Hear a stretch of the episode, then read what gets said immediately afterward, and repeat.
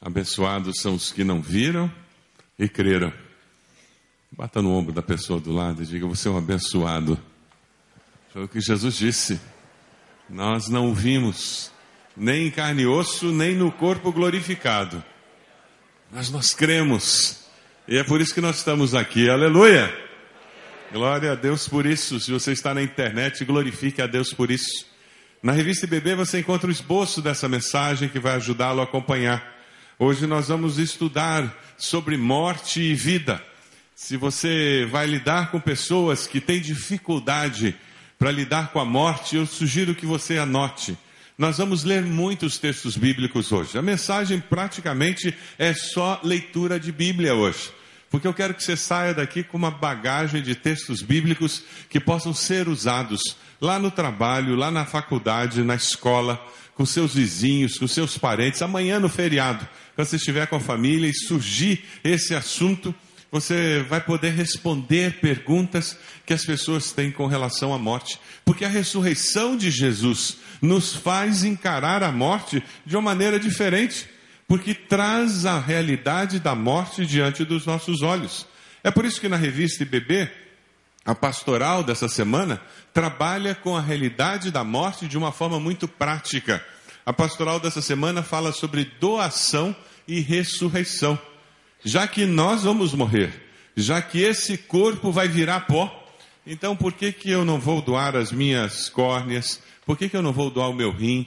Não, por que, que eu não vou doar o meu fígado, o meu pâncreas, o meu coração? Por que, que eu não posso doar meus ossos? Para que outras pessoas que ainda permanecerão vivas possam ter uma sobrevida, possam ter uma qualidade de vida melhor. Você já pensou nisso? Isso é uma atitude cristã, porque a morte pode ser pensada de uma forma saudável, sem medo, sem toda aquela mística, sem todo aquele horror de caveira, cemitério, mas eu vejo a morte como uma coisa natural. A morte faz parte da vida. Olha para a pessoa do lado, de canto só. Ela vai morrer. Não conta para ela. Pode ser que ela ainda não tenha descoberto, mas ela vai morrer. E cá entre nós, não se assuste, mas você também. Todos nós vamos morrer. É por isso que a Páscoa é tão importante. É por isso que é tão importante nós que conhecemos a Cristo, que sabemos da vida eterna, sabemos que Jesus venceu a morte e que todo aquele que nele crê, ainda que morra, viverá e viverá eternamente. É por isso que é tão importante nós temos respostas bíblicas centradas, coerentes, verdadeiras para ajudar aqueles que não conseguem nem falar nesse assunto. Você conhece gente assim? Tem gente que não passa na porta de cemitério. Eu conheço gente que não vai em enterro. Porque morte é um tabu na sua mente. Na sexta-feira nós falávamos sobre o alto preço pago para que eu e você pudéssemos falar sobre morte com naturalidade. Quem esteve aqui no culto de sexta-feira, que tempo abençoado, não foi? Que tempo gostoso, precioso. Eu sei que foi pago um alto preço. Depois de nós estarmos olhando para aquela cruz, Jesus pregado na cruz, despido de toda a liberdade, amarrado com cordas, impotente, parecia uma derrota total. Se houve vitória ali na cruz, a impressão é de que era do orgulho, do preconceito, da inveja, do ódio, da covardia, da brutalidade. Mas John Stott, de uma maneira muito sábia, ele nos diz que o cristão afirma que a realidade da cruz é o oposto das aparências. Porque ali na cruz o vencido estava vencendo. O esmagado pelo poder inflexível de Roma, ele mesmo estava esmagando a cabeça da serpente. A vítima era o vencedor. E a cruz, até hoje, ainda é o trono do qual ele governa o mundo. Aleluia. Que texto lindo esse de John Stott, em que ele nos lembra que a vítima era o vencedor e a cruz é o trono do qual o nosso Senhor governa o mundo. Hoje cedo, aqueles que caíram da cama, que viram o dia amanhecer e se encontraram aqui para adorar ao Senhor às seis e meia. Nós refletimos sobre como aprender a viver e a morrer, como fechar ciclos na vida para começar novos ciclos.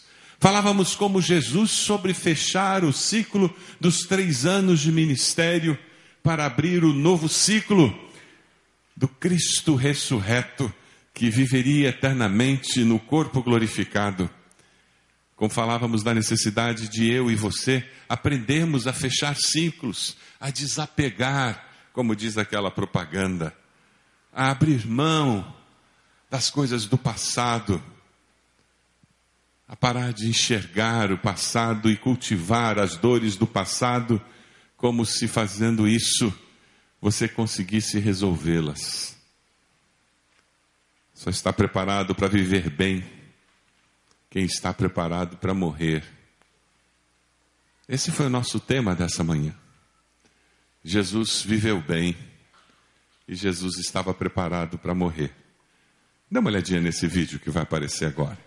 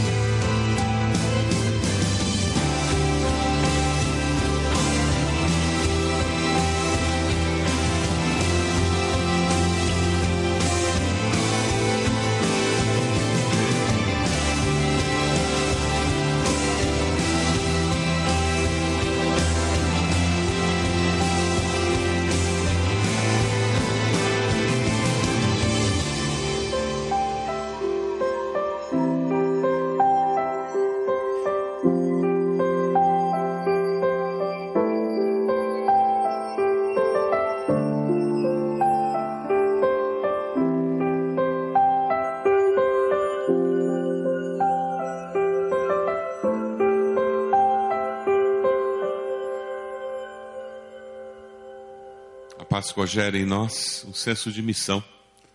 A Páscoa gera em nós uma responsabilidade, um privilégio muito grande. Nós vivemos num mundo sem esperança em que as pessoas vivem se perguntando: existe vida após a morte? Como será aquele dia em que eu morrer? Como que eu posso enfrentar esse dia tão temido que é a morte? Essa é uma das perguntas existenciais mais básicas do ser humano. Existe vida após a morte? Perguntas como essas têm causado o surgimento de várias religiões. Algumas religiões dizem que a pessoa morre e acaba tudo. Pronto. É o fim. Outras dizem que elas vão reencarnar e reencarnar e reencarnar e reencarnar até atingir um determinado estágio. Outros dizem que quem não vai para o céu desaparece. Quem vai para o céu continua vivendo eternamente. Outras dizem que no final tudo vai acabar bem e que na realidade todo mundo vai chegar lá e vai se dar bem. Existe vida após a morte? E se existe, como é essa vida após a morte? Eu queria fazer uma pesquisa com você. Você está preparado? Vamos fazer uma pesquisa aí. Você acredita que a sua alma continuará a existir após a morte? Você acredita que a sua alma, seu espírito, continuará a existir após a morte. Tem muita gente que acha que depois que morre, desaparece o espírito. Se você acredita que o espírito, a alma do ser humano, vive ou morre eternamente, está na presença de Deus ou na ausência de Deus eternamente, você está caminhando no que a Bíblia ensina, mas muitas pessoas Nunca pararam para pensar nisso. É a dimensão do nosso ser que nos conecta com a dimensão eterna. É o sopro de vida que Deus nos deu. Você acredita que existe um lugar chamado céu? Sim ou não? Você acredita mesmo? Tem muita gente que não acredita, que acha que é conto da carochinha, que é só uma fábula, que é só um mito que você encontra na Bíblia, essa história de céu e inferno. Você acredita mesmo que existe um lugar especial preparado por Deus, onde não existe dor, sofrimento, lágrima, doença? Você acredita mesmo? Você acredita que todas as pessoas vão para o céu após a morte?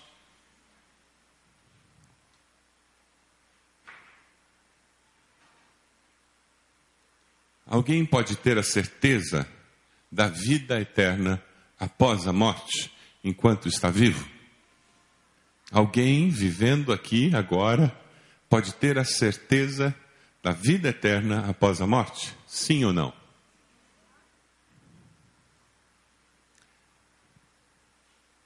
E agora uma pergunta mais pessoal. Você acredita que irá para o céu após a morte? Sim ou não? Se você morrer agora, pimba, um infarto, alguma coisa aconteceu e você já era. Para onde você vai? Você tem certeza de que irá para o céu? Eu queria compartilhar com você algumas razões. Poderíamos explicar muitas outras, mas eu gostaria de explicar algumas razões por que, que existe vida após a morte. A primeira delas está em João 14, de 1 a 6. Existe vida após a morte porque Jesus foi preparar um lugar para nós. Jesus seria um tolo se ele fosse preparar um lugar para pessoas que não iam estar vivas para ir para lá. Não é verdade? Ele disse claramente que ele foi preparar um lugar para nós. Vamos ler juntos esse texto? Está lá em João 14, de 1 a 6. Vamos ler devagar para que o texto vá entrando na nossa mente. Vamos lá. Não se perturbe o coração de vocês. Creiam em Deus, creiam também em mim. Na casa de meu pai há muitos aposentos.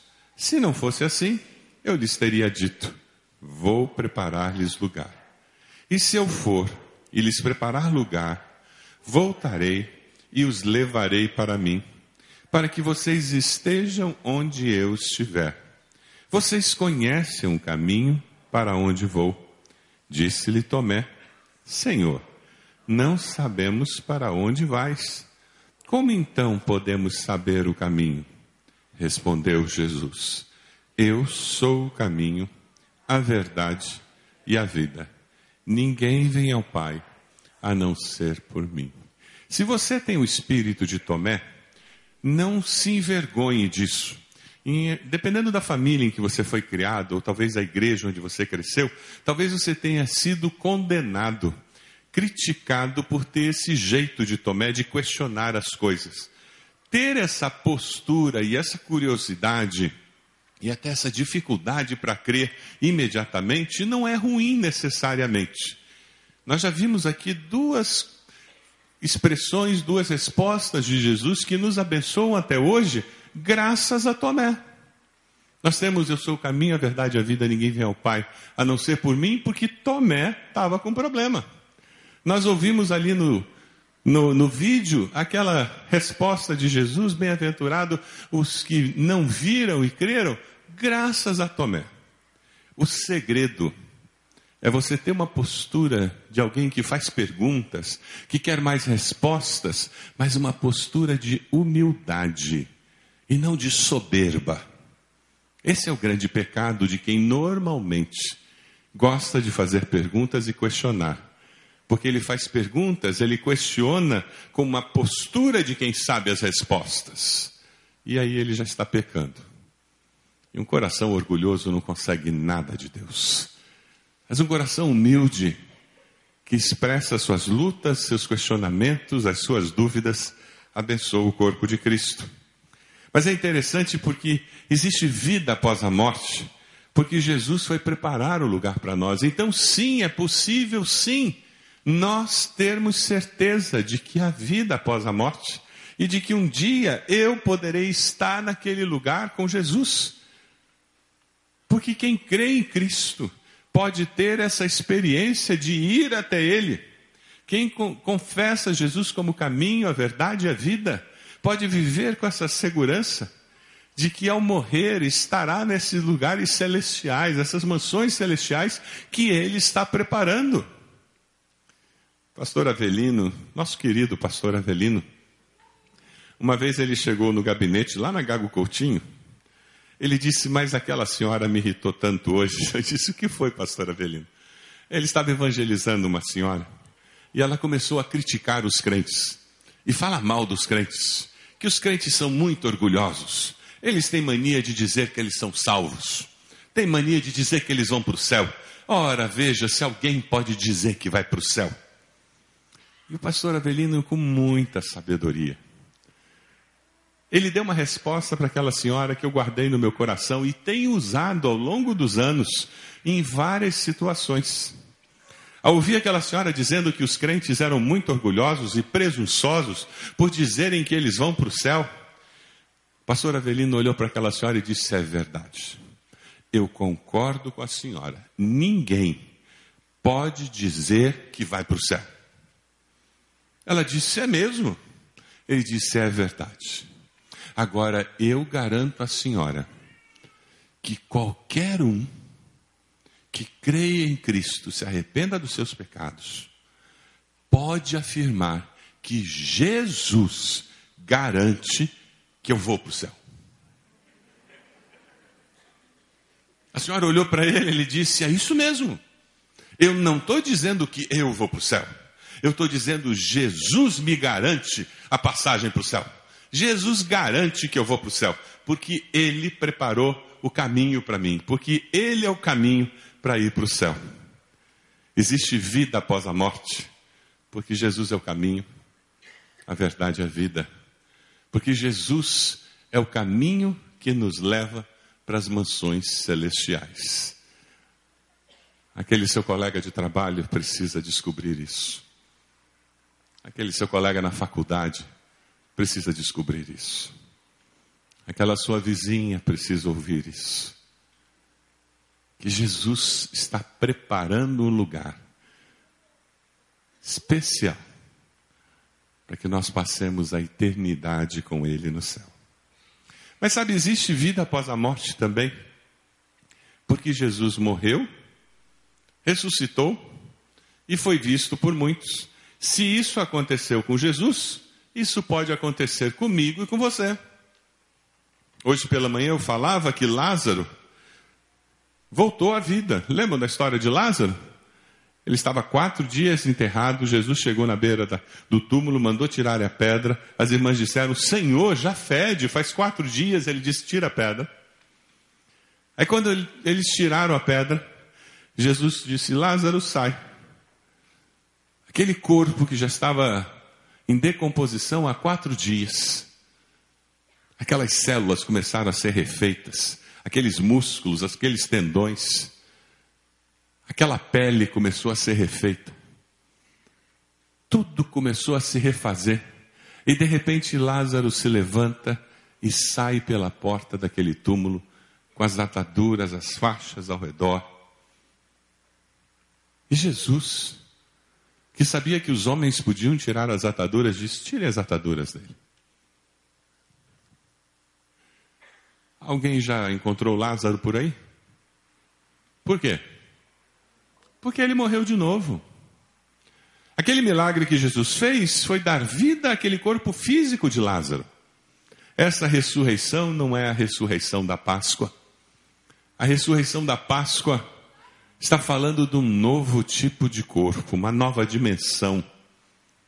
Corpo glorificado, como algumas traduções falam, corpo celestial, como outras traduções falam. O corpo de Cristo não respeita não as dimensões da carne, as dimensões físicas do nosso mundo, porque ele está sujeito às dimensões celestiais. E é esse o corpo que você e eu teremos. porque Jesus ressuscitou. Existe vida após a morte, porque assim como ele morreu e está vivo, todo aquele que nele crê, ainda que morra, viverá. Amém. Vamos ler juntos 1 Coríntios, que nos fala sobre esse tema? Vamos lá. Pois o que primeiramente lhes transmiti foi o que recebi: que Cristo morreu pelos nossos pecados, segundo as Escrituras. Foi sepultado e ressuscitou no terceiro dia, segundo as Escrituras. E apareceu a Pedro e depois aos doze. Depois disso, apareceu a mais de quinhentos irmãos de uma só vez, a maioria dos quais ainda vive, embora alguns já tenham adormecido. Depois apareceu a Tiago, e então a todos os apóstolos. Depois destes apareceu também a mim, como a um que nasceu fora de tempo, pois sou o menor dos apóstolos e nem sequer mereço ser chamado porque persegui a igreja de Cristo. Você aceita esse fato de que Jesus ressuscitou e apareceu aos apóstolos, apareceu a mais de 500 pessoas? Alguns estudiosos dizem que se de fato os discípulos estivessem fazendo uma armação para criar esse mito de que Jesus ressuscitou, eles deveriam ser muito burros. Porque eles escolheram justamente uma mulher para ser a primeira a encontrar o Cristo ressurreto. Justamente uma mulher, que naqueles dias não tinha o seu testemunho reconhecido numa corte, que na sociedade era considerado um objeto de luxo do homem e não era respeitada por ninguém. Que erro estratégico deles! Nem os discípulos acreditaram no que ela estava falando. O filme ali retrata muito bem a dificuldade dos discípulos. Quando ela chegou e disse o mestre ressuscitou, eles olhavam para ela e diziam: Isso é coisa de mulher, alucinação. Sabe como é que mulher é histérica, né? A gente não encontra muito homem que tem essa postura hoje em dia. Que tudo que a esposa fala ele acha que é histeria, que é mania, exagero. E tem mulher que é exagerada mesmo. Mas naquela sociedade, Seria um erro estratégico absurdo dos discípulos. Mas é interessante como Deus tem senso de humor. O momento crucial da salvação do ser humano, momento histórico, em que o evento mais notável de toda a história da humanidade vai acontecer. Deus faz algo que aos olhos humanos é completamente louco. Ele coloca uma mulher, completamente desconsiderada pela sociedade, para ser a primeira testemunha.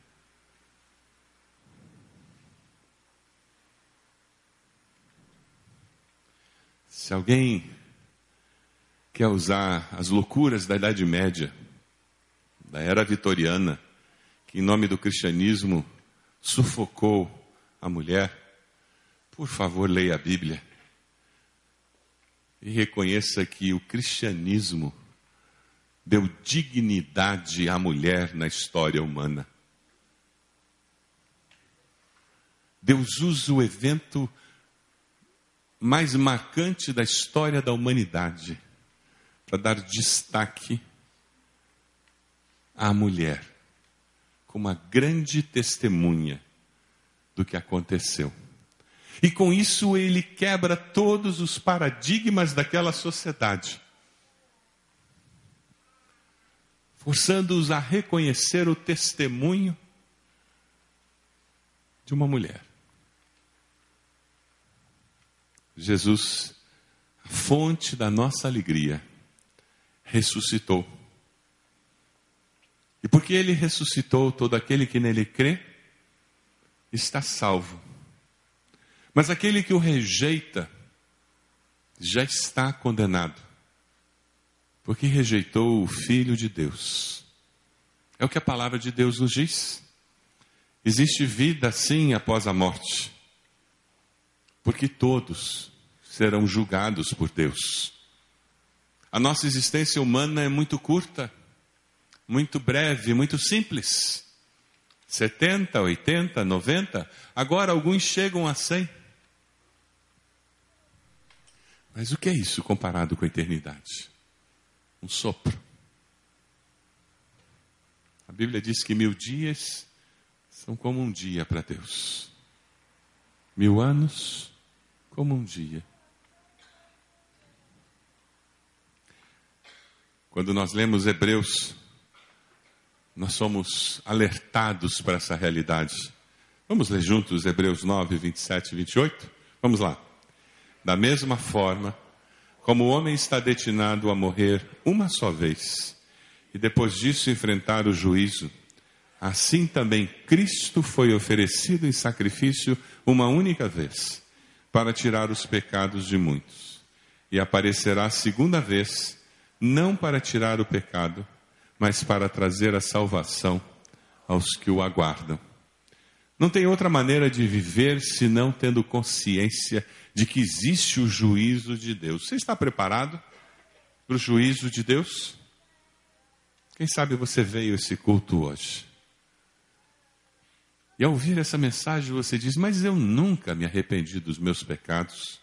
Eu nunca confessei Jesus como meu Senhor e Salvador. Eu sempre achei que ele morreu pelo mundo inteiro, mas nunca tinha parado para pensar isto no nível pessoal. Essa mensagem é para você. Hoje você precisa confessar a Cristo como Senhor e Salvador. A Bíblia diz: se com tua boca confessares a Jesus como Senhor e no teu coração creres que Deus o levantou dos mortos, será salvo.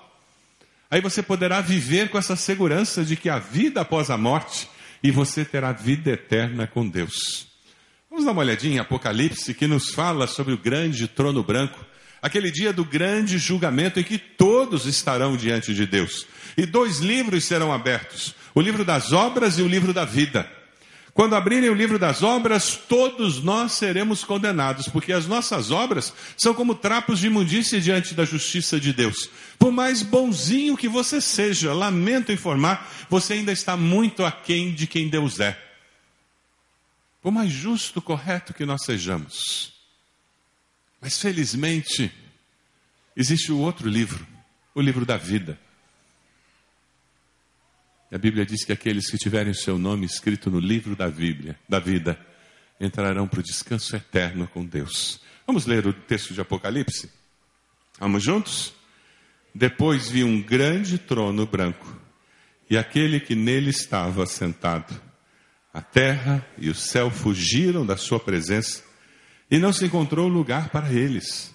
Vi também os mortos, grandes, pequenos, em pé diante do trono, e livros foram abertos. Outro livro foi aberto, o livro da vida. Os mortos foram julgados de acordo com o que tinham feito, segundo o que estava registrado nos livros. O mar entregou os mortos que nele havia e a morte e o Hades entregaram os mortos que neles havia. E cada um foi julgado de acordo com o que tinha feito. Então a morte e o Hades foram lançados no lago de fogo. O lago de fogo é a segunda morte. Aqueles cujos nomes não foram encontrados no livro da vida foram lançados no lago de fogo. A segunda morte é a separação eterna de Deus. Todos nós nascemos uma vez fisicamente e podemos nascer outra vez espiritualmente. O problema é quando nós só nascemos uma vez espiritualmente e não nascemos a segunda vez. Quem nasce duas vezes só morre uma vez fisicamente. Quem nasce uma vez morre duas vezes fisicamente e espiritualmente. Vou repetir. Quem nasce duas vezes, fisicamente e espiritualmente, só morre uma vez, fisicamente, porque vai viver eternamente com Deus no céu. A Bíblia nos diz que quem nasce só uma vez, fisicamente, vai morrer duas vezes, fisicamente e espiritualmente, porque estará por toda a eternidade separado de Deus no lago de fogo. A Bíblia não poderia ser mais clara. Existe sim vida após a morte, porque a Bíblia fala sobre o julgamento de Deus que acontecerá com todos aqueles que viveram e passaram pela experiência da morte. Existe vida após a morte, sim, porque Jesus veio, morreu, ressuscitou e voltará. E naquele dia, assim como ele foi aos céus, ele voltará. E todo olho verá, e toda língua confessará, todo joelho se dobrará, e toda língua confessará que Jesus Cristo é o Senhor. Jesus prometeu que voltaria, o anjo falou que ele voltaria. Vamos ler juntos Atos 1, de 9 a 11, onde isso acontece? Tendo dito isso, foi elevado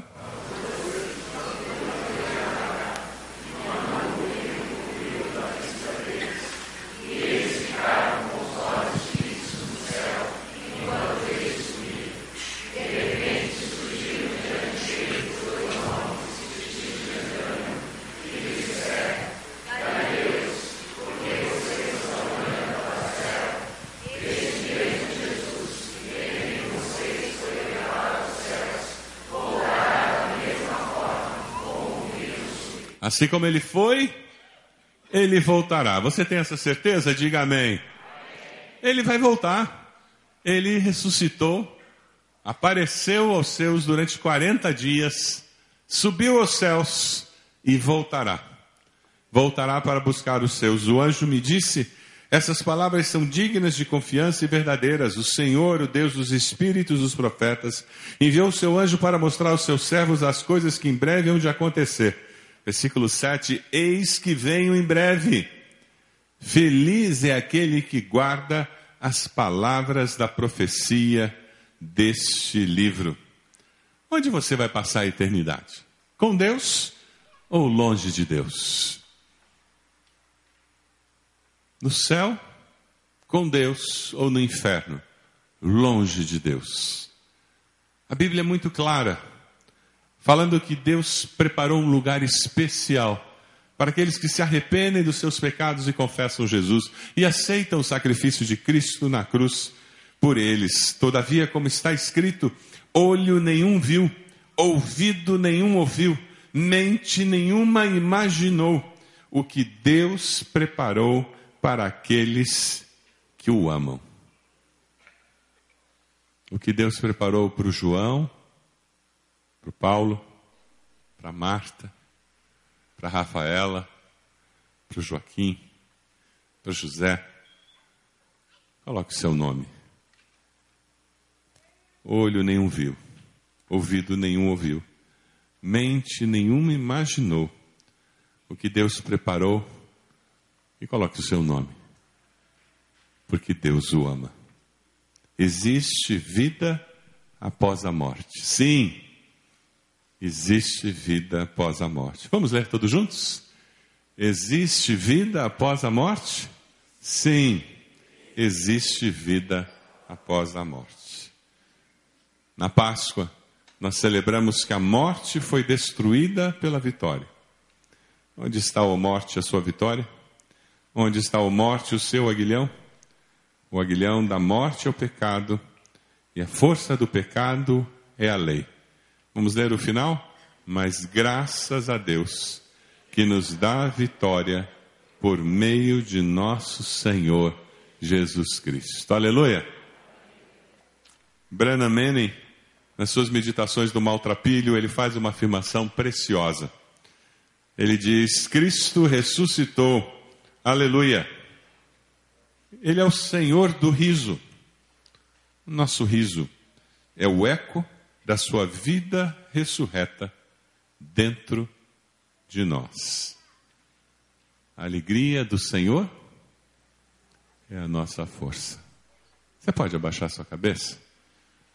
Feche os seus olhos e agradeça a Deus, porque Ele vive, porque a morte foi derrotada. Agradeça a Deus porque você pode viver com essa segurança. Agradeça a Deus, porque a vida e vida eterna com Cristo Jesus.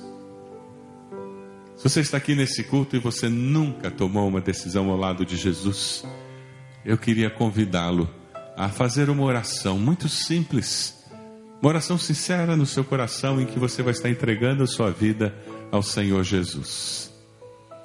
Eu queria convidá-lo a repetir no seu coração dizendo: Meu Deus, eu me arrependo dos meus pecados. Diga isso ao Senhor.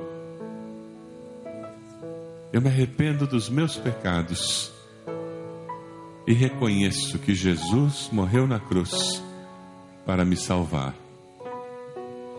Toma minha vida em tuas mãos.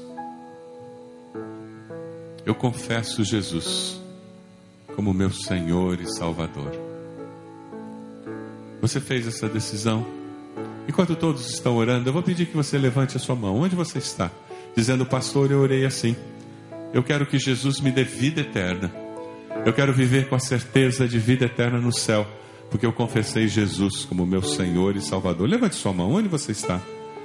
Graças a Deus. Pode abaixar. Graças a Deus. Mais alguém? Graças a Deus. Mais alguém? Levante sua mão. Onde você está? Mais alguém? Onde você está? Graças a Deus, pode abaixar, já vi. Graças a Deus. Mais alguém? Onde você está? Talvez você já tenha um dia feito essa decisão, você tem sido atormentado pelo medo da morte. Talvez você tenha um trauma com relação à morte, pela morte de algum ente querido, algo que foi maltratado, mal resolvido dentro de você. E hoje você quer pedir a Deus que Ele liberte você disso porque você quer passar a ver a morte com liberdade, sabendo que ela já foi derrotada. Você quer que Deus te liberte desse mal-estar, desse jeito ruim para lidar com a morte? Levante a tua mão dizendo, pastor, eu quero poder lidar com a morte de uma forma saudável. Eu quero que Deus me cure, que Deus me liberte desse medo da morte, desse jeito Graças a Deus, pode abaixar sua mão. Mais alguém? Graças a Deus. Levante a sua mão. Nós queremos orar por você. Amém. Glória a Deus. Lá atrás, alguém? Vamos nos colocar de pé. Nós vamos cantar um hino, um lindo, um hino de vitória. E é isso que nós estamos fazendo aqui. Quando você aceita Jesus, é momento de vitória. Quando você diz, Eu quero que Jesus me liberte no meu coração, é momento de vitória. Enquanto nós estivermos cantando, eu queria convidar você que aceitou Jesus, você que está pedindo vitória do Senhor, venha até aqui à frente. Nós queremos orar por você no final desse culto. Queremos interceder por você. Nós vamos cantar. Esse hino é um hino vibrante. É um hino que a gente canta com o coração batendo forte. É um hino lindo demais. Enquanto nós estivermos cantando, pode vir agora mesmo. Você já pode saindo do seu lugar e vir para cá. Temos pastores pessoas esperando você para dar um abraço, para orar por você, para abençoar a sua vida. Isso mesmo, pode vir, nós estamos esperando por você. Vamos cantar, enquanto nós cantamos. Pode vir que alguém vai ministrar na sua vida, vai abençoar a sua vida. Vamos lá. Puxa a glória eterna de Jesus, o Rei dos Reis. Breve os reinos deste mundo seguirão as suas leis. Os sinais da sua vinda, mas se mostram cada vez vencendo,